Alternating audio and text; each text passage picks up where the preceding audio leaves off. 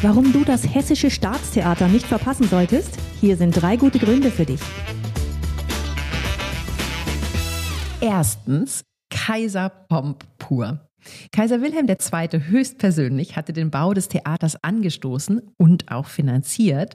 Und ja, entsprechend wurde hier alles ziemlich nach seinem Gusto entworfen, also mit viel Gold, viel Stuck, mit reichlich Putten und Deckengemälden.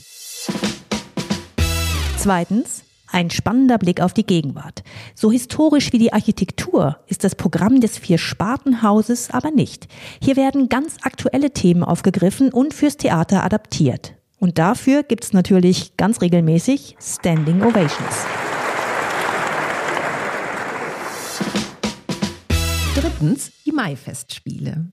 Die hatte der damalige Intendant schon ziemlich bald nach der Eröffnung des Theaters ins Leben gerufen. Im Mai, da war nämlich Kaiser Wilhelm II. immer in der Stadt.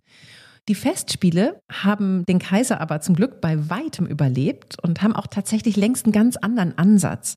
Heute geht es nämlich gar nicht mehr darum, hier die deutschen Klassiker auf die Bühne zu bringen, sondern im Gegenteil darum, internationale Ensembles mit ihren Inszenierungen nach Wiesbaden zu holen. Und wenn dich interessiert, was so alles passieren kann, wenn bei den Maifestspielen die Welt zu Gast in Wiesbaden ist, dann hör rein in den Podcast Short Stories of Wiesbaden. Den gibt's überall dort, wo es Podcasts gibt.